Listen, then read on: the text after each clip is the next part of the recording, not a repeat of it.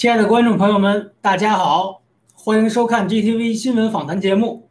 今天是九月二十二号，星期三，美东时间晚八点半，我是威廉王。首先，我们来看看中。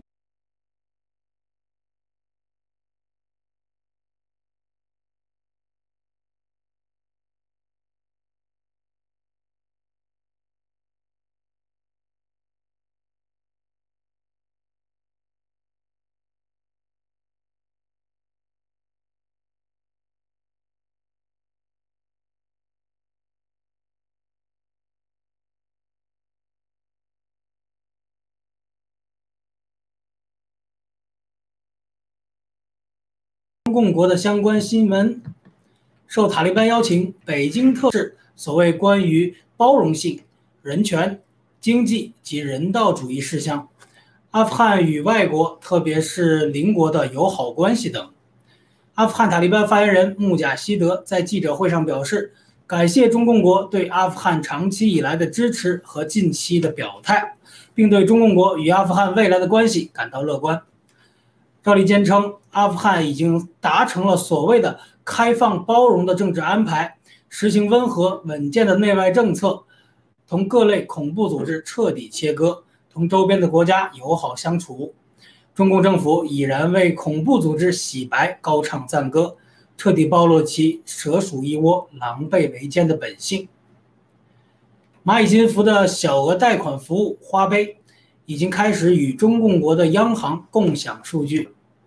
根据路透社九月二十二日报道，因为中共政府正在收紧对金融科技行业的控制权，蚂蚁金服作为电子商务巨头阿里巴巴集团下的金融子公司首当其冲。其虚拟信用卡服务花呗周三在官方微博账户上宣称，已经被正式纳入了中共国央行的信用报告体系。将分享用户账户的设立日期、信用额度和使用情况等信息。据悉，蚂蚁金服花呗和另一借贷服务借呗共有五亿用户。自去年三百七十亿美元的 IPO 被监管机构否决后，蚂蚁金服一直在中共国政府的主导下进行重组。众所周知，数据是公司运营、管理风险和吸引新客户的重要资产。中共国内的大型互联网平台多年以来一直倾向于抵制分享数据，但终究倒在了中共的又一轮大力整顿的风暴下。本台记者文一综合报道。习近平寻求约束中国式资本主义，坚持毛泽东的社会主义愿景。《华尔街日报》九月二十二日发表的研究显示，习近平正在加强对民营企业的控制，遏制科技巨头。还希望中共在引导资金流动方面发挥更大的作用，为企业家和投资者及其盈利能力设定严苛的界限，并对国内经济施加比现在更甚一步的控制。习近平正极力使中国回归到毛泽东的社会主义愿景。据《华尔街日报》统计，去年年底以来，在习近平改革方针的指导下，有关部门已经推出了一百多项的监管行动。政府指令以及政策调整，其中包括旨在打破电商巨头阿里巴巴、企业集团腾讯和网约车行业领头羊滴滴等公司的市场主导地位的举措。中共最近采取的抑制房价措施，正在加剧房地产开发商中国恒大集团的现金紧张状况，这也让全球市场感到了阵阵寒意。更甚的是，今年八月的一次领导层会议上。习近平强调，要实现共同富裕，政府将进一步干涉经济，以及采取更多的措施，以均等分配财富。根据其发展理念，政府将拥有控制权，引导国内经济和产业沿着其选择的道路发展，并且引导民间的资源用于加强国家实力。此理念对内而言，恐会扼杀大部分创业的活力。而这是这正是这种活力，才促进了中共国这些年的繁荣。对外而言，更意味着更多的限制和要求，以及利润的流失，包括分享个人数据和招聘时录用中共党员，帮助中国政府实现其目标等。习近平领导下的政策调整，已导致股市市值蒸发了约一万亿美元。民营企业及其所有者还被鼓励捐献利润和财富。帮助实现习近平的共同富裕目标。仅阿里巴巴一家公司就承诺要投入相当于一百五十五亿美元的资金，用于促进社会公平。据知情人士称，中共国务院国有财产监督管理委员会正在筹筹建、筹划建立更多由政府控制的数据储存云服务提供商。中共政府正在加速开历史倒车，社会主义的铁拳越攥越紧，正在扼杀民生。而《华尔街日报》的这篇指名道姓的讨袭文章，也证实了国际的邪恶势力已同习近平势同水火。中共与国际邪恶势力不灭，中国人民乃至世界人民都将万劫不复。接下来是国际方面的消息：港共国安法下声援大陆维权律师的在港关注组宣布本月解散。总部位于香港的中国维权律师关注组。于九月二十一日宣布，将在本月内解散，结束过去十四年声援中共国内受压迫维权律师的工作。自动清盘程序已经启动，董事们也将辞任。这是去年港共国安法实施以来短期内又一个被迫解散的民间团体。港共国安处八月二十五日要求中共国维权律师关注组、香港市民支援爱国民主运动联合会及华人民主书院。在两个星期内提交过去七年的所有资料。智联会于九月七日截止，表示否认指控，控诉警方滥用职权，并且拒绝配合提交资料。其后，五名身在监狱外的常务被捕，而且被控罪。关注组和华民书院要求警方延期。昨天是关注组的提交截止日，也成了该组织宣布解散的日子。因在反送中运动期间参与或筹划和平集会游行而在监狱受刑的柯俊仁，上周宣布退出呃维权律师关注组、智联会以及华民华民书院，并辞去三个组织的职务。他曾表示，维护律师的运动是国家走向人权、法治和宪政民主的必经之路，因为健全的法治和法治文化传统需要有一群。专业、自主和有水平的法律工作者去建立。港共国安法下，自由、民主、法治不在，港人将面对更加困难的环境，而唯有消灭中共，才能够恢复香港的昔日荣耀。印度当局希望阻止中资参与当地最大保险商 LIC 的 IPO。路透社九月二十二日消息，四名印度高级官员之一，呃，一位银行人士透露。印度的战略资产之一、最大的保险商 LIC 预定今年进行首次公开发行。政府正在考虑打破现行的规定，允许外国机构投资者最多认购 LIC IPO 中的百分之二十的股份，但明显顾及中共国的投资人。LIC 是印度的国营寿险公司，市场占有率超过了百分之六十，总资产超过五千亿美元。其 IPO 的规模预计达到印度历史上最大的一百二十二亿美元。自从去年中印边境呃爆发冲突以后，两国之间的紧张情势急剧升高。印度政府开始限制中共国投资敏感的企业及行业，禁止中共国的手机应用程序，同时更加的严格审查中共国的进口商品。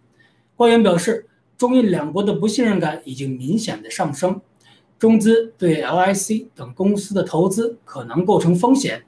印度当局正在设法制定阻止中共国投资，但不阻止海外投资者的政策，以保护印度的资产安全。中共在“一带一路”相关国家的项目中埋设各种雷局，导致当地经济、政治不稳的事情频发。各国已经都看在眼里，而且都已经提高了警惕。加上中印边界的争议和中共“战狼”外交。印度政府采取阻止中共投资的政策，实属必然。本台记者诺亚综合报道。接下来，让我们来看看病毒及疫苗方面的消息。被政治接管的全球医疗监管部门阻止医生使用伊维菌素治疗新冠患者。据瑞士法语媒体无名者九月十四日的报道，自二零二一年一月以来，瑞士莱曼湖。查布莱斯医院的医生已经成功的运用伊维菌素为这里的新冠患者进行了治疗，据医生们的反映，已经有三百五十名至四百名患者得到了成功的治愈。他们的成功引起了高层精英们的关注。然而，医院的医疗委员会受到了来自瑞士国内外有权势的人的施压，院方随即用行政的手段禁止在这家医院使用伊维菌素，并宣布只有来自国内和国际权威机构的建议才能够指导新冠治疗。随着各国各地的更多医生开始使用新呃伊维菌素治疗新冠感染者，他们却正在面临来自于政府。及医生执照管理部门越来越多的审查、压制甚至惩罚。最近又有玻利维亚的医生因为成功的应用伊维菌素治愈了当地患者，而被当地执法部门刑事拘留的新闻爆出。这些行动反映了一场自上而下、专家利益驱动、一边倒的信息战。这场战争从国际医疗最高管理机构 WHO 一直延伸到当地的具体医学实践。医生对病人几乎没有了发言权。我们已经清楚地看到，新冠疫情只是一个掩护，实际上正在展开的是一场国际的地缘政治事件，其目的就是实现大重启。在这场由黑暗势力对医学实践的空前接管中，权力、金钱和政治影响力的全球重新分配篡夺了医疗保健，最终控制了每个人的生存权。医学官僚们打破了长久以来建立起的医患之间的信任关系。纵观新冠疫情，全球主流媒体从最初始的极力夸大疫情、压制有效治疗信息的传播，到后来晋升毒疫苗的毒副反应有关的报道，事实证明，只有新中国联邦人一直逆流而上，用真相警醒世界，正在铸就自己的传奇。台湾新冠疫苗接种于。一千三百四十万剂，覆盖率即将破百分之五十，毒副作用报告也如韩国一样攀升。台湾疫情指挥中心医疗应变组副组长罗一军在九月二十二日下午的疫情记者会中公布了中央疫情指挥中心的最新统计，截止九月二十一日，累计接种新冠疫苗达一千三百四十万剂，涵盖率百分之四十九点五八。剂次人口比为百分之五十七点一六，同时新增九十例疫苗接种后的非严重不良反应，六十八例其他疑似严重不良事件，以及八例死亡通报个案。死亡个案中有六例和 A Z 疫苗相关，个案年龄从七十六岁到九十六岁之间，于接种疫苗后一天到九十三天之内发生。另有两例和莫德纳疫苗有关。均为五十岁的年轻族群，死因均为心脏疾病，一例为心肌阻塞，另一位呃另一例为心肌性的休克，疑似心血管病变。韩国也于十九日的星期日传出消息，自二月二十六日实施新冠疫苗大规模接种计划以来，全国接种首剂新冠疫苗的人数已经累计超过了三千六百万人，接种率突破了百分之七十。然而，已经有将近二十四万例接种后产生了不良反应的案例，为总施打人口的百分之零点四二。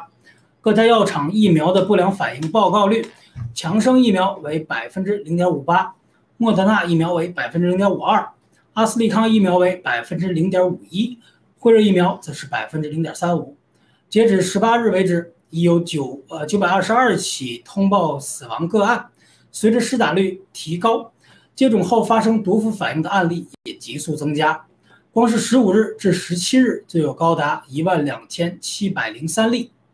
爆料革命不断向全世界传递中共病毒和所谓的新冠疫苗都是毒的真相，呼吁台湾及其他各国早日觉醒，不要继续被中共及其邪恶的盟友所蒙骗，停止削弱国民的健康，削弱国家抵御外敌的能力。美国联合航空公司。员工对公司强制接种新冠疫苗政策提出诉讼。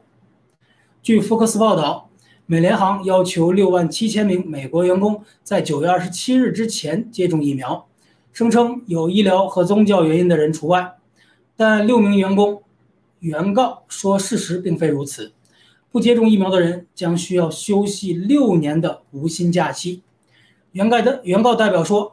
我们提起的这项诉讼是为了保护诚实、勤奋和美国的呃诚实和勤奋的美国联合航空公司员工的权利。他们有宗教或医疗原因不能接受新冠疫苗，美联航拒绝提供任何便利。这些员工正遭到美联航的苛刻规定和高压，要么接种疫苗，要么失去工作。在这呃这个在美国是不可以接受的。据报道，来自华盛顿特区与德克萨斯州共四位律师正在德克萨斯州北区联邦法院发起了这项集体诉讼。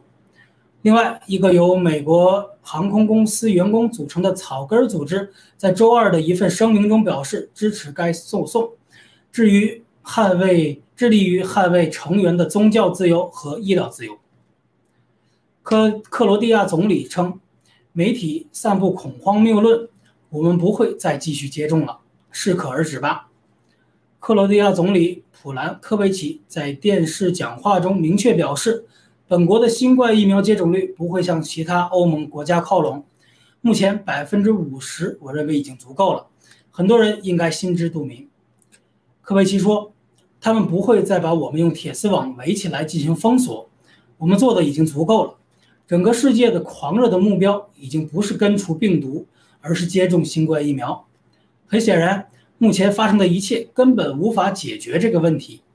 在演讲中，科维奇直接对 CNN 及主流媒体进行了抨击。从一开始，这些被操纵的媒体就在散播恐慌。世界讨论关注新冠病毒已经一年多了，而从今年年初开始，媒体就在一派胡言。在发布该视频片段的推文下面。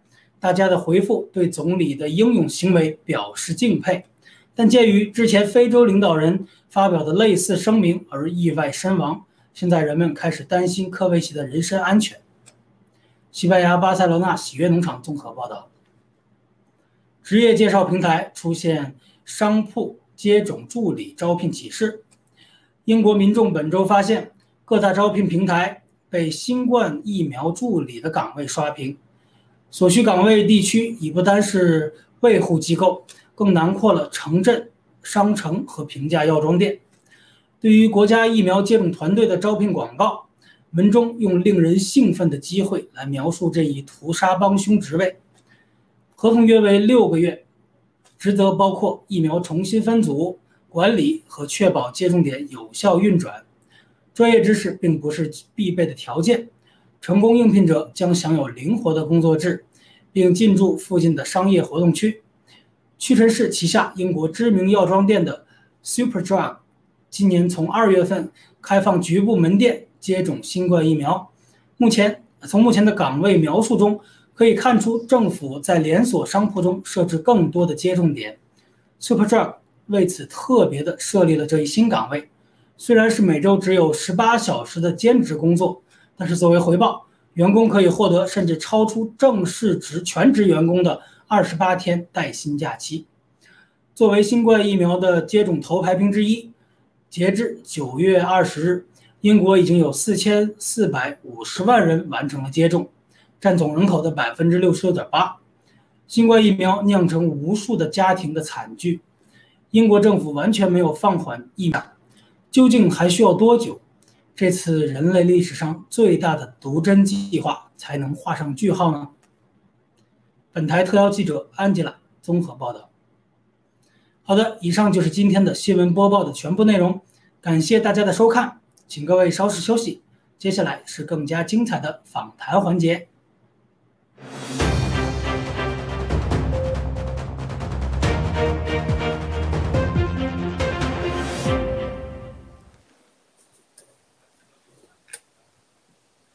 各位观众，大家好啊！我是 Rachel，很高兴又在今天星期三的这个 GTV 新闻访谈跟大家见面。先让我来啊，让我们的嘉宾，两位嘉宾跟大家打声招呼。来，您先来。呃，观众朋友，大家好，呃，很高兴又和大家见面啊，谢谢。哎，好，这样啊，Rachel 好，你好。好的，那今天晚上我们准备了三个议题话题。第一个是立陶宛建议公民避免购买并处理现有的中共国手机。第二个是关于啊 Twitter 的新闻，Twitter 要提议要八亿美元啊要求和解。和他股东这个集体诉讼案。最后一个呢，我们会来谈论一下今天让很多人都惊掉下巴的这个啊墨尔本警察的啊对这个民众的反。啊，反毒针抗议示威游行的镇压。那在我们进入我们主要话题的今天呢，其实啊，我们的办呢有一个特别的一个消息给大家带来，是关于我们这个爆料革命队伍里的委内。那好，那我先给把这个时间先给办。好，谢谢主持人哈。嗯，请把刚才我发的两个图片看能不能放上去，那个 PPT 可以吗？好的，我们让导播在后面调整一下。对，OK，好了。呃，因为这个节目开播前的几分钟，我真的还在。是的，呃，在这个节目开开呃开始前的几分钟，我一直哈，大家看我手忙脚乱的，就是在在处理这个事情。那么我们土豆群，我再次在这里呼吁，呃，所有的战友们，土豆群的联盟委员会官方唯一只有一个土豆群，并且此群已遭到攻击，此群已经极不安全。我们正在啊呃考虑是否全面的撤出土豆群，土豆群里面埋藏了大量的海量的巨量的伪类，在诈骗战友们，套取你们的信息，骗取你们的信任，并且诈骗财物，威胁到你们的人身安全。这里面表现最为积极的、最为活跃的有铁乙骑士，又叫人杰，还有这个疯妞啊，这个是个男人啊，这个大男人叫疯妞。啊，或者也叫梅，这个梅朝风啊，或者叫朝凤梅啊，梅朝风，还有什么手术刀等等一系列的这这些伪类坏蛋，他们不断的换马甲啊，他们过去一直是砸锅的先锋，开了很多很多的砸锅群，并且收购很多很多的土豆群，啊，谈收购啊，你人数达到一两千，我这我帮你买了。然后假装啊宣传爆料革命，然后开始带风向，然后开始欺骗，然后骗钱诈骗，啊，这个团伙活动非常猖狂，其中一部分人已经潜入到各个农场，那么这个团伙现在又开了一个叫新中国联邦群，呃，这么一个群，还有叫盖特培训组，大家看这个盖特培训组，呃，这个，呃，能不能往下拉点？大家可以看到图标哈。对盖特培训呃，这个培训组，大家看这上面一个朝风雷，就是调整一下。对啊，这个人就是一个大伪类啊啊，对对，啊，大家可以看到这个图标，还有另外另外一个另外一个截屏，嗯，发给呃，请导播给贴上来一下，谢谢。对，呃，往下拉一点点，往下拉一点。对，大家这个看，再往下一点啊，大家再往下，你看新中国联邦啊，这个群。是一个未经授权的一个虚假的一个诈骗团伙办的群，请所有的战友们或者是想了解新中国联邦爆料革命的，一定不要参加这些群。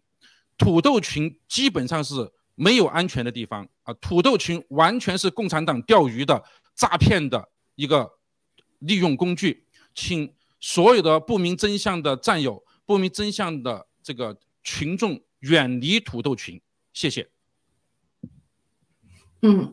好的，那非常感谢我们的这个 Ben 给我们带来非常及时的一些消息哈，我们也希望就听到我们这个啊啊这个信息的战友们开始在帮我们传播，跟周围的农场和这个盖特上传播，让我们的这些战友不要啊不要掉入坑中。那非常感谢。那好，那我们现在呢就回到我们正式的一个话题，说到这个立陶宛建议公民避免购买并处理现在所有中共国的手机。那立陶宛的这个呃国营网络安全机构周二表示。哈，这个中国智能手机巨头小米的 1810HK 在欧洲销售的手机呢，具有监测和审查、倡导啊自由民主运动关键字的啊内置功能。比如说这些关键字，比如说啊这个呃自由西藏啊，或者是啊民主运动啊等等一些词汇。那立陶宛国防部啊，这是国防部，然后国家网络安全中心在啊啊公众啊在对公众的这个报告中就说，这个小米的手机已经在欧盟地区呢关闭了该功能，但是这个功能这个审查的功能呢是随时可以远程开启啊。然后立陶宛的国防部副部长在介绍该报告的时候呢，就告诉这个立陶宛的记者，他说我们的建议是对民众的建议是不要购买新的。啊，这个中国的手机，而且并可尽尽可能的快点处理掉已经购买的手机。这也是第一次啊，这个政府公开警告啊其公民不要购买某一款品牌的中国手机。那我想听听两位嘉宾对这个啊事件，这个立陶宛的这个国家啊采取这一群举动，你们有什么样的评论？那好，我想让我们的张先来。OK，谢谢 Richard。呃，首先呢，这是立陶宛对于中共中共国打出的第二枪。啊，之前还有一个前情呢，啊，我先给大家分享一下，就是关于在七月份的时候啊，立陶宛外交部长啊发布了什么一个公告，就是说他们会在韩国、新加坡和台湾呢设立代表处。这个代表处呢，其实相当于类似一个，呃，像大使馆功能的这么一个代表处啊。然后呢，这是一个非常重要的一个事件。为什么这么说呢？这是欧洲国家第一个以台湾命名。为代表处的这么一个设立，这也是第一次啊，这也是第一个跟中国有呃，跟中共国有邦交的这么一个国家呀，同时建立了，同时为台湾建立了代表处，这是第一枪啊。呃，然后呢，就是在上个月的时候呢，呃，中国啊，中共国就召回了驻立陶宛的大使，并要求立陶宛也啊把他的大使从中国召回去，这就是这么一个前情。然后在关于小米手机这方面的话呢。呃，可以说小米这个发言人啊，他对于对这个事件的解释呢，基本上就是处于一个撒谎状态。这事儿一个非常有意思的事儿，就是人家问他你们有没有向啊用户来窃取数据，然后他他他这么回答，他说我们并没有将这些数据啊发送给中中国，就是说发送给本公司。其实呢，他是将这些信息呢通过加密的方式发往了新加坡。好的，谢谢 Rachel。对，没错，这个他的确在这个报告中指出，在向新加坡的一个服务器啊发送加密，他的确是没有回中国，是去了新加坡。但是我们都知道，这个新加坡是中共啊控制的这么一个国家。那好，我想听听我们的这个 Ben 对这件事情立陶宛的举动，你有什么看法？呃，首先我对欧洲这个小国表示自己最崇高的敬意。这件事对很多人来说是很惊讶的，但对我们爆料革命的所有的战友来说完全不惊讶。那么我讲讲我们农场，新西兰农场有一位战友曾经在华为工作过，他说他现在依然可以通过远程关掉你的 Wi WiFi，只要你用的是华为的设备，它永远留有后门，啊，平时关闭的，只要是你不想开是可以随时开的，啊，当然你可以问他的时候，你看我们有后门，但我们没有开动啊，我们关闭了，你当然关闭了，但你想开他就关，对，一小偷一个小偷他有你的钥匙，他把房子给你，给你那一套房子。或者卖了你一把锁，他有后，他有钥匙，然后他说：“你看我没有，我没有用钥匙开你家门嘛，对吧？但他想开，他就可以开你的门，就是如此的简单。”我回想起多年以前，我的几个好朋友突然就说：“哎呀，他们有的在，呃，身居高位哈，都得到了华为送的那个当时最最流行的 P 九还是 P 十，我也记不住了，还要送我。我我说谢谢，我绝对不会要你的。我给他们开玩笑说，我说当你拥有这个华为手机的时候呢。”你就不要放在床头了，不要在你的卧室放，否则你们双休都别叫床了。这是开玩笑啊 真的，我这他不是说把你的这些敏感词，刚才我们听的是说你有些什么西藏独立呀、民主自由，他给你屏蔽，你太小看他了。他要的是你的所有的数据，你的你的每一个呼吸、每一个对话，他都大规模的收集这些数据的。所以这个大数据处理完之后，你的所有的兴趣爱好、取向。他无一不知道，没有什么不知道的。嗯，他有个精准的控制你，不仅是消费，不仅控制你，还能控制你的所得到的资讯和你的政治的理念，这个是非常可怕的。所以说，他们太客气了，世界太客气了，不是没人知道，很多人知道也不去说。所以立陶宛是给我们树立了一个非常好的榜样。所有的中国中共国的这些通讯设备，不管它是它的这个。叫什么？这些五 G 啊、四 G 的设备也好，这个交换机也好，还是现在的这些手机，大家都一定要。我不能说它百分之一百一定有问题，但是我们严重的怀疑，它很多品牌都不是严重怀疑啊，像华为呀，这个刚才还有这个什么小米，肯定有百分之一百的有问题。嗯，对，所以大家一定远离他们。为了你自己，为了你还是想像一个真正的独立的人能生活，不要你每天连上厕所都有一双眼睛盯着你，有个耳朵贴着你听的话。请就把这些破玩意扔得越远越好。你不信买了的话，真的要把它越远越好。当然，你还可以留保有证据，将来去起诉中共国这帮混蛋。可啊有可能会讨回一些公道回来。所以说，欧洲正在觉醒。那当然，我们可以说，像立陶宛这样的小国家，中共是准备欺负他的。刚才我们 Doctor John 讲的很好，这已经是立陶宛对中共一系列反强烈反击的一个这个组合拳中的一个了。那么它的背后是因为有欧盟，如果没有欧盟，立陶宛真的就被中共国给强烈的就可能就变成了我们的缅甸。啊，指不定他还干涉你，啊，只弄点反反抗力量，阿富汗化都有可能的。世界上只要有中共，是绝对不会安全的。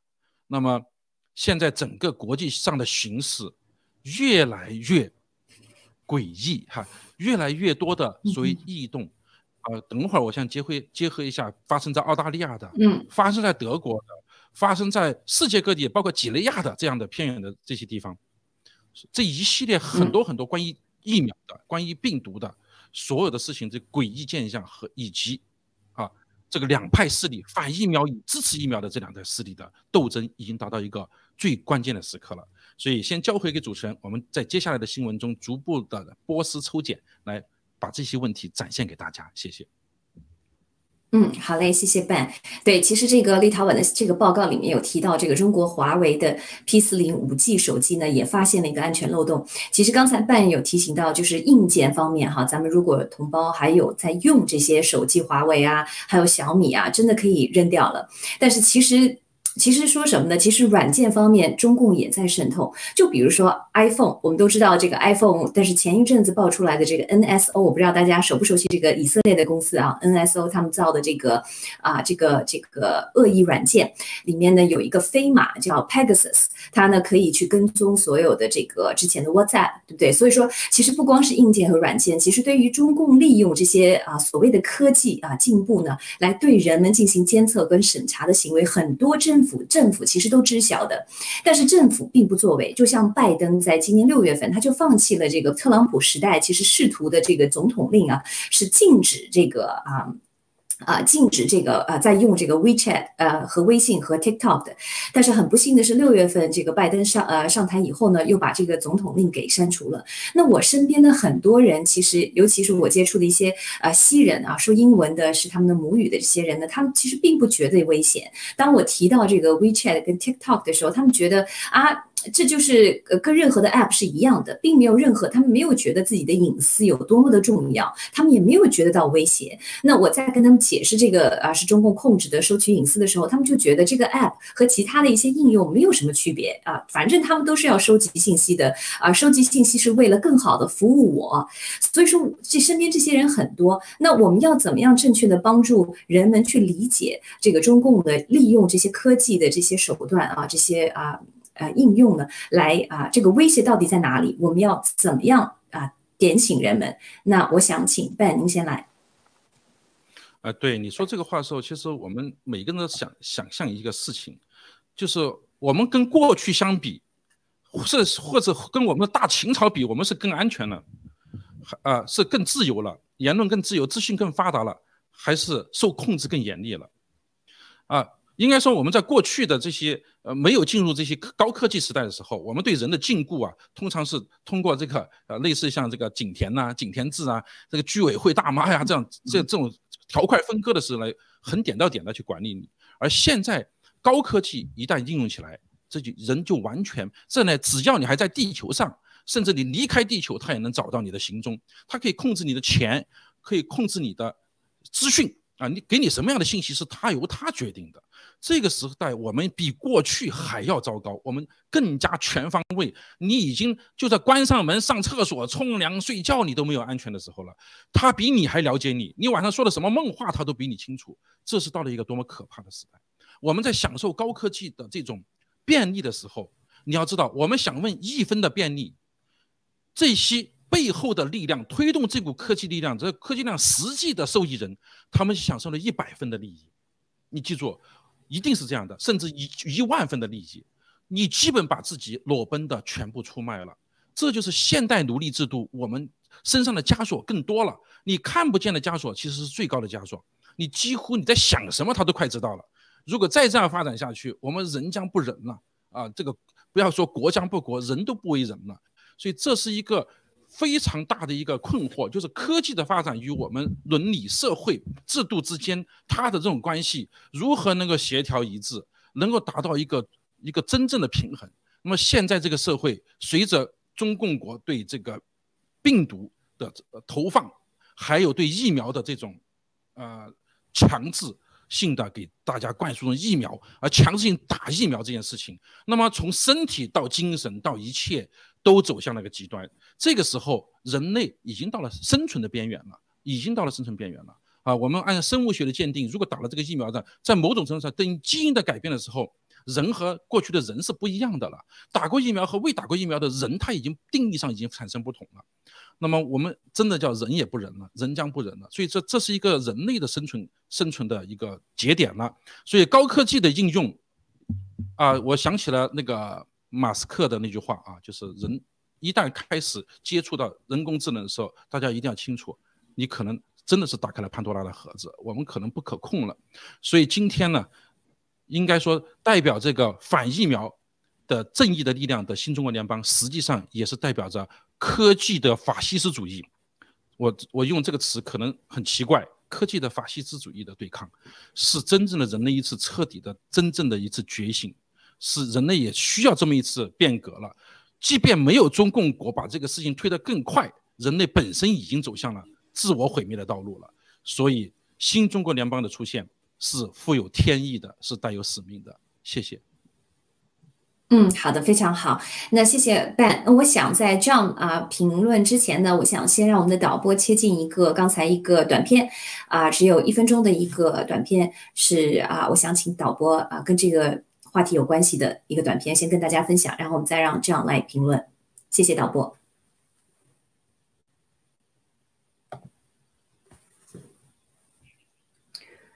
啊，是那个最后一个，就是 Marsha Blackburn 这个啊，这个啊啊议员在接受 Maria 采访时的那一段。We also learned, and this is so significant, Maria, as you and I have talked repeatedly about China, that in China, that WhatsApp and Messenger are embedding malware and following and tracking Uyghurs. And of course, the genocide that the Chinese Communist Party is carrying out against the Uyghurs, the fact that the Uyghurs are being used for slave labor and forced to manufacture these products for Apple, NBA licensed product, uh, Nike, other companies there in Xinjiang in that province. But embedding that malware and targeting these Uyghurs so that they can follow them. We 啊，好的，谢谢我们的导播。那其实刚才这个短片说到的，就是这个中共国啊，在中共境内哈，要求这个 WhatsApp 和这个呃脸书的这个 Messenger 啊，就是短信功能的去监去监视特定的人群，就是我们的这个维吾尔族的同胞。那啊，我想来听听 John，，你结合刚才啊 Ben 分享的和这个视频，你有什么感想？呃，关于刚才主持人 Rachel 说的那一点，呃，给西方朋友分享。这些个咱们的观点也是事实，就是说，这些个恶意的软件会啊 track，就是追踪你的这些个全部的个人信息。这一点我本人也是非常有感触的。包括我们在新西兰生活的时候，你跟当地人可能会交流这些的话，真像 Rachel 说的，他们很难能够理解。呃，有一个特例，我有一个俄罗斯的朋友，当我跟他分享关于中共的种种做法的时候，他完全能够理解，完全的百分之百能够理解。甚至超过百分之一百二都有可能啊！那为什么呢？经历过社会主义铁拳、受过共产主义统治的这些个国家，包括咱们刚刚提到立陶宛，这些人都是有切肤之痛的，所以他们才会勇敢地站出来，和能够理解、体会到这种社会主义给每个人带来的伤痛。那么，关于这个呃恶意软件这种追踪的话，我就非常好奇它的目的是什么？我相信最近有四个字非常的流行，这叫什么？四个字。预防犯罪，对国内叫预防犯罪，那对国外呢，就是预防某种势力对中共产生这种颠覆性的倾向，也就是说，预防境外势力对中共政府有一定的推翻、摧毁的作用。这就是他们想要的目的：掌握所有的数据，掌握所有的动向，掌握每一个人、每一个政客、每一个普通人的他们的动向。就是说，对他们来说，就是对他们这种邪恶政权的一种保护。谢谢。嗯，好的。那其实今天的新闻也有报道，这个蚂蚁金服的小额贷款服务花呗已经开始与中共国的这个央行共享数据。那其实新闻报的好听是叫共享数据，其实就是在给中一个。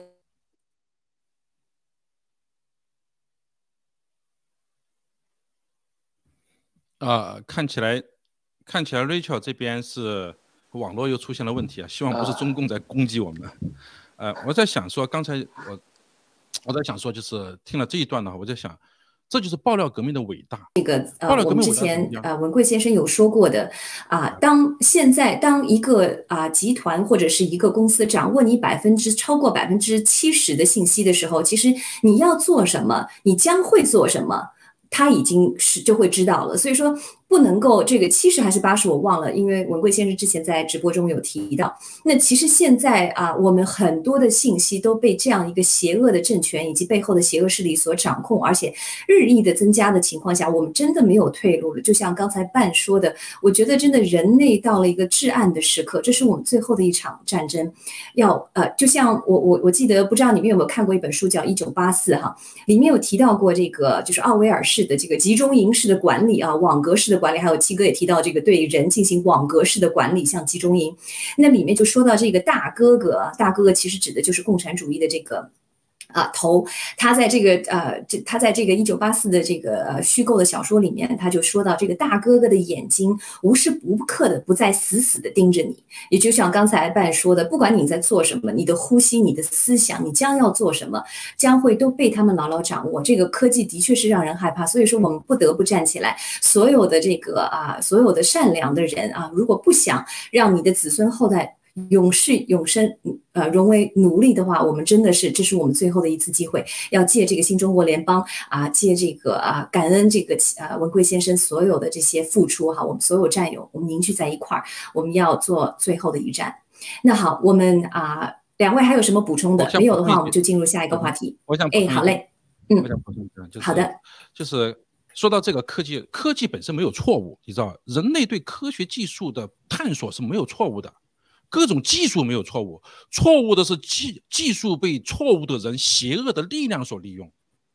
爆料革命的伟大之处在，我们揭露了这些背后的邪恶力量，他们利用科技来控制，达到我们现代如今高度发展科技时代的对人依然要更加严厉的奴役的现代奴奴隶制社会的他们的设想。我们的伟大之处在揭露他们，要干倒他们。那么，同时我们还出解决方案，啊，如果我们只讲出有多黑暗，没有解决方案，那人类没有前途。我们的解决方案是什么？正当主义。然后最实际的是我们的基系列。如果 Facebook、YouTube 他们邪恶，不允许你讲真话，我们可以。我们有 G News，我们有 GTV，我们有盖特，对吧？我们还对邪恶的金融体系解决方案，我们有洗联储啊，我们有我们的洗币。我们有还有这个呃美呃洗美元，一切我们有综合性的解决方案，所以带领人类走向我们除了揭示黑暗之外，我们还为大家准备了诺亚方舟，啊，这就是我们目前爆料革命要做的、正在做的和一定能做成的，所以我们是肩负了再一次说我们肩负了历史的使命哈。今天看起来我们的 Rachel。好像不断的受到受到攻击，瑞秋，你那边好，现在好了，瑞秋。对，好像好像有点卡，我这边是听不到你们的声音。OK，好，那我回来。那谢谢 Ben 的补充，我刚才没有听到您的呃补充，不过没关系，我们进入我们第二个话题，正好说到这个邪恶的势力哈，科技。那科技公司推特公司呢，将以八亿美元寻求和解股东集体诉讼案。那路路透社的消息就是针对这个推特股东集体起诉的推特在用户使用频率问题上欺诈这个投资者的案件呢，根据投资者的。律师啊，他呃，他的他的述说呢，Twitter 从二零一三年到二零一五年这段时间误导了投资者，故意对用户增长的描述含糊其辞，同时掩盖了在某些情况下用户增长停滞或每季度下降的事实。那推特公司本周啊表示呢，将支付八点零九五亿美元寻求和解。那推特公司预计将在今年第四季度使用手头的现金支付结算金额。那经历了五年的集体诉讼，诉讼将以和解的形式了结。那我想问问我们的两位嘉宾，对这个推推特数据造假和推特主动寻求和解有什么看法？啊，拜您先来。呃，我觉得推特是一个十分卑鄙无耻的一个这么一个呃 social media 的一个平台哈。为什么这么说呢？我可以告诉你，如果没有爆料革命，如甚至可以直接简单说，如果没有文贵先生，推特可能早就一塌糊涂了，可能都该洗洗睡了。我可以告诉你，爆料革命应该是在某种程度上在数据上极大的拯救了推特，但是对爆料革命打击最深重的，最。最最充当急先锋的角色之一就是推特，他的数据造假，他早就开始造假了。造假，今天讲的是最简单的一个，是他的投资者，你对投资者数据造假，这骗财骗，这是骗钱。但是在新闻这个与中共国的这个勾兑上，政治上造假，在打击疫苗这个真相，在对屏蔽真相的造假，这已经是犯罪更大的犯罪行为了。他那个是犯法也犯罪，但是这是这是犯了大罪，犯了天罪了。推特这一块，他的股东们就是这些投资者们，他可以用这种啊交啊这种叫叫什么和解线下和解的方式解决。但是随着爆料革命不断推进，疫苗真相、病毒真相的揭露，他们对我们这些真相和挽救人类的这些呃这些真实信息的屏蔽造成的损害，我们跟他不会这么拉倒的。全世界不会这么就给他拉倒了的。这个这个推特的邪恶已经到了，你塔利班什么的那些可以开账号，川普总统不可以开账号。我们的这些爆料革命，只要一一揭露这个真相，他就给我们关掉。这已经都变成什么离谱到，我的账号被封了以后，我再用其他的信箱再注册账号，他都不给我开。这里面又涉及到什么样的黑科技啊？他当然追踪了我们的。后台追踪了我们的 IP 地址，只要你从这里发出去，全都不给你用。所以我觉得推特的噩梦其实是还没有开始呢，还没开始啊，他一定会，好，一定会，一定会付出他的惨重代价的。谢谢。嗯，好嘞，谢谢 Ben。这样，您来谈谈您的看法。好的，谢谢 Rachel。关于推特公司呢，它的种种的恶行啊，我相信每一个。咱们爆料革命的战友都有切身的体会，包括一开始像一七年的时候，郭先生最早是在推特上面，啊，发布了一些个关于中共的这个信息的。然后那个时候的话呢，推特公司在严格控制这个郭先生的这个 follower，我记得应该是不让他达到，大概是在五十万这个 follower 这么一种限制啊。这是就是怎么说呢？就是我想说这一点，就是说每一个暴力革命者呢，对他已经非常了解了这个公司。那么关于他这个啊和解这个官司的话，其实也比较简单，就是他在一四年的时候啊，他就跟这些个投资者就说了，我这个投资啊，啊我的这个推特用户的话，中期啊我能达到五点五亿个用户，然后长期呢咱能干到十个亿，啊。但是呢，很明显他没有没有做到，他背信了他的承诺，所以呢，他要通过官司来应付这些个投资者的上这个追诉的。那么他为什么要跟大家要跟这个嗯 投资者进行和解呢？就是我想就是说他避免走上法庭这一步。如果说在法庭上法官宣判了推特公司败诉的话，那想想对他这个公司的股价市值的蒸发，我估计是。不止八个亿，但这一切就像刚刚咱们 Ben 所说的，只是刚刚开始。未来对于 Twitter 公司这些种种的恶行，我们坚定的相信，都会在法庭上跟他去见的。谢谢。嗯。对，我也很同意这个两位说的，尤其这样说的。这个案件让我想到之前川普总统，呃，在七月七日针对这个脸书、推特和谷歌的这个啊审查言论自由的集体诉讼案，哈，七月七日啊宣布的。那我我相信。啊，这这一次的这个案件的和解呢，因为是呃是推特的自己的股东啊，他是自己投资这个到推特公司，那他们当然也不希望推特是啊是马上这个倒台的，所以说我相信他们还是可以通过呃利益的这个协商和去和解。但是就像刚才半所说的，等随着这个病毒疫苗啊灾难的推进啊，推特的这些作恶的所有对这个正义传播啊。真实声音的这些力量的打压，这些人能算能能算了吗？他一定会找媒体算账，因为他们的亲人、他们的家人都在，都是因为没有得到呃正确的信息而死的死，伤的伤，所以这就不是能和解的问题了。我相信这个，我希望啊。呃辉瑞公司啊，因为文贵先生之前有说到这个辉瑞公司会破产，那我相信这个，我希望而且并且相信像推特这样的啊媒体、网络媒体公司，甚至媒体公司，在这场人类大灾难面前啊，沾上沾满了啊这个人类呃人民的这个鲜血的这些公司呢，都将得到最终的惩罚，破产啊，坐牢的坐牢。所以说，这是我所期望的。那非常感谢两位的这个分享和点评。那我们今天就来到我们最后给大家预留的这个话题，要说一说今天我们在澳大利亚墨尔本看到的这个警察对反疫苗强制啊反强制疫苗游行的这个镇压。那我想让这个我们的导播先切进两段啊这个视啊视频短视频，我们先放这两段视频，然后我们再回到啊这个直播间再来评再来评论，谢谢。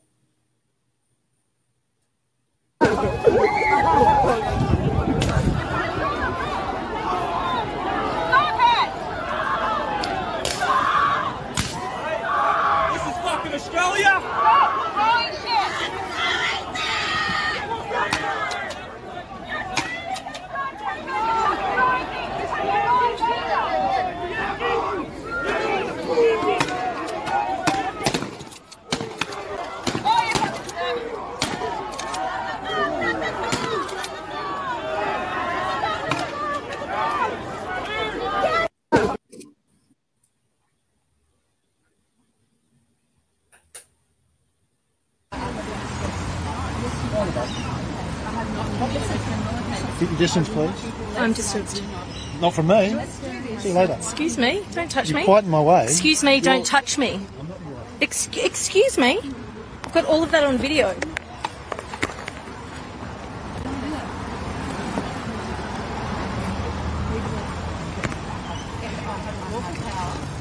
No, no, no, you're not free to go. Please don't touch her. Don't touch me.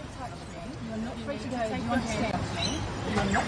I'm recording this. She's asking you to remove her hand. Ma'am, you're now under arrest. No, I'm You're under arrest. under arrest.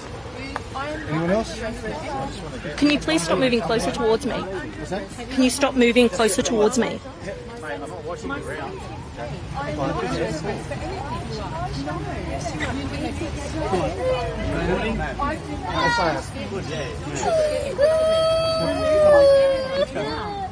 Excuse me, she has her son with her and she's done nothing wrong.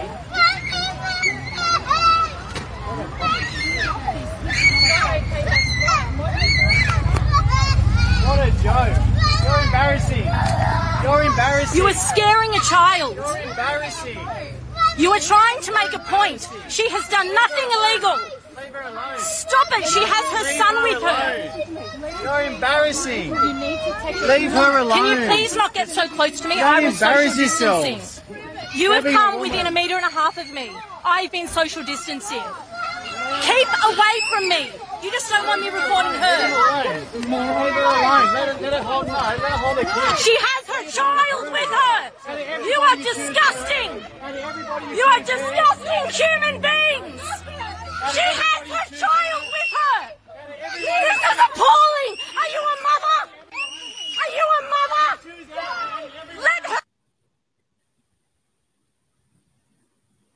嗯，好的，谢谢我们的导播啊，我心情真的很很难受哈，看到这样的视频啊，这个真的让我想起我当啊一年前、两年前看到的在香港街头的这些中共的啊警察黑警对这些啊年轻的游行示威的人群所犯下的一些罪行，在我脑海里又显现出来。那这则新闻其实说的就是，今澳大利亚第二大城市墨尔本在本周二爆发的示威活动抗议政府强制这个建筑工人必须接种这个新冠疫苗，导致一千多名示威者在这个墨尔本市中心游行，高呼反对接种和这个封锁限制的口号。那防暴警察，刚才我们短片的第一个短片也有出现，大家有看到警察出出动哈，举着这个手枪啊，打的是这个橡皮子弹。我们待会有一个照片给大家看一下，这个橡皮子弹有多大啊？然后防暴警察出动驱散示威群众，至少啊呃就是新闻。报道的是至少有四十多人被捕，但是他并没有提到啊有橡皮子弹袭击这个示威群众的这个信息哈。但是刚才视频里显示的就是几百名警察持有向向示威民众啊，而且都是手无寸铁的民众，他们是没有任何的武啊防防护措施，没有任何的伤害性武器的这些民众，只是在游行呃示威啊发对他们这个啊发放这个催泪弹、瓦斯，还有打这个橡皮子弹，而且造成。很多人受伤。那另外，最后第二个短片呢，是几名警察针对的带着非常幼小的儿童和平示威的年轻母亲进行这个暴力强行拘捕啊。这个母亲身上呢带着这个啊，就是字样黄色的这个字样，前面有写着好像是啊反反对疫苗，后面写的是 Constitution，因为字太小我也没看清，但是 Constitution 就是宪法的意思。也也也他带着这个孩子出来，就是和平的去游行，也遭到了这样被警察强行拘捕的这样的一个情况。那我想听听我们的这个直播间里的嘉宾对刚才两段视频有何评论？我们先请范。呃，我相信每一个人看了这两段视频啊，心情都很沉重，而且很愤怒。我们真的一下子和我和 Richard 一下子想到两年多前的香港。两年多前，香港警察在镇压这些抗议示威人群的时候，文贵先生就警告过西方的人士。你们看着这个这些的时候，你们以为你们以为这样的日子离你们很远吗？很多很多年前我去香港的时候，给我印象最深的，就是也香港所有的香港人都引以为自豪的，就是香港的纪律部队，也就是警察，高效率、文明、有素养，是真的是全世界最好的警察。现在成了全世界最大的恶棍。那么这一幕突然就出现在。澳大利亚了，啊，澳大利亚是新西兰非常非常近的。我们以为这两个国家非常非常相近，我们在这个国家连小狗、小猫都不能伤，孩子是更不能伤，女人也更不能伤，连罪犯都不应该动暴力的一个国家，就发生了这样的事情，我们就感觉到我的头脑中出现出来几个字，就是法西斯主义。啊，刚才我在前面一个问题的时候提到一个词叫科技法西斯主义。那么我们还可以用更具体一点，就是科疫苗法西斯主义或者叫医疗法西斯主义，结合着我们过去这一段时间，我们这个小组的节目里面谈到过，新西兰的五十七岁的华裔女性护士，打了疫苗之后，在第四天就去世了，安然的去世了，睡梦中就去世了。他的儿子居然一句话都不敢说，我们请他，因为他儿子有我们很好的朋友认识的。一句话不敢说，一提起这个词就害怕。为什么？因为他儿子是在医疗系统工作的，是个医生，从业了才三年的一个医生。他一提这个，就可能会吊销执照，这很可怕，太可怕了。我们惠灵顿有位医生，就是发家庭医生给大家发发信息，告诉他疫这个疫情可能会非常严重，吊销了医疗执照。这些一切都是医疗法西斯主义啊！大家记住，法西斯主义最大的特点，他们准备施暴的时候，他告诉你一个最关键的东西，就是别人在害我们，我们在维护正义，在保护大家，我们有敌人。中共国整天就是美国灭啊，得日本的灭我之心不死，从来就臆想出一个敌人敌人。一到现在，中国人一提这个日本，就恨得咬牙切齿，好像好像他就是这个这个呃不共戴天之仇人。啊！一提美国，那坏事都是美国干的，立造一个敌人。今天有个天然的敌人了，全世界西方都有一个敌人，就是病毒。我们要对抗这个病毒，我们必须用疫苗，打着正正义的幌子，实施了医疗暴政、医疗专政、医疗法西斯主义。大家记住，这个医疗法西斯主义，它最终的目的是政治目的。澳大利亚这次发生在墨尔本的事件，墨尔本是一个极端的左派州。啊这是维多利亚是左派的政党执政的，那么其实你可以看见哈，这里面其实跟左右都没关系了。那么澳大利亚的政府呢是一个右派政府，啊，这个州是政左派，但是政府是右派，政府在全力的推行疫苗。现在你才发现这个疫苗跟左派右派有关系吗？没有什么关系的。澳大利亚在反共的立场上走在最前列，在西方，对吧？大家正报以掌声呢。前两天节目我们还在说，英国、澳大利亚、英、美国。打着新的亚太联盟，正在为他集结叫好的时候，就出了这样的事情。如果我们推翻那个共产党，世界迎来了另外的一种暴政、一种独裁，我们推翻共产党的意义还有吗？我们推翻的就是全世界范围推翻，就是暴政，全世界范围推翻的独裁。我们就是与这些反人类的东西做斗争的。我们再结合两个小小的。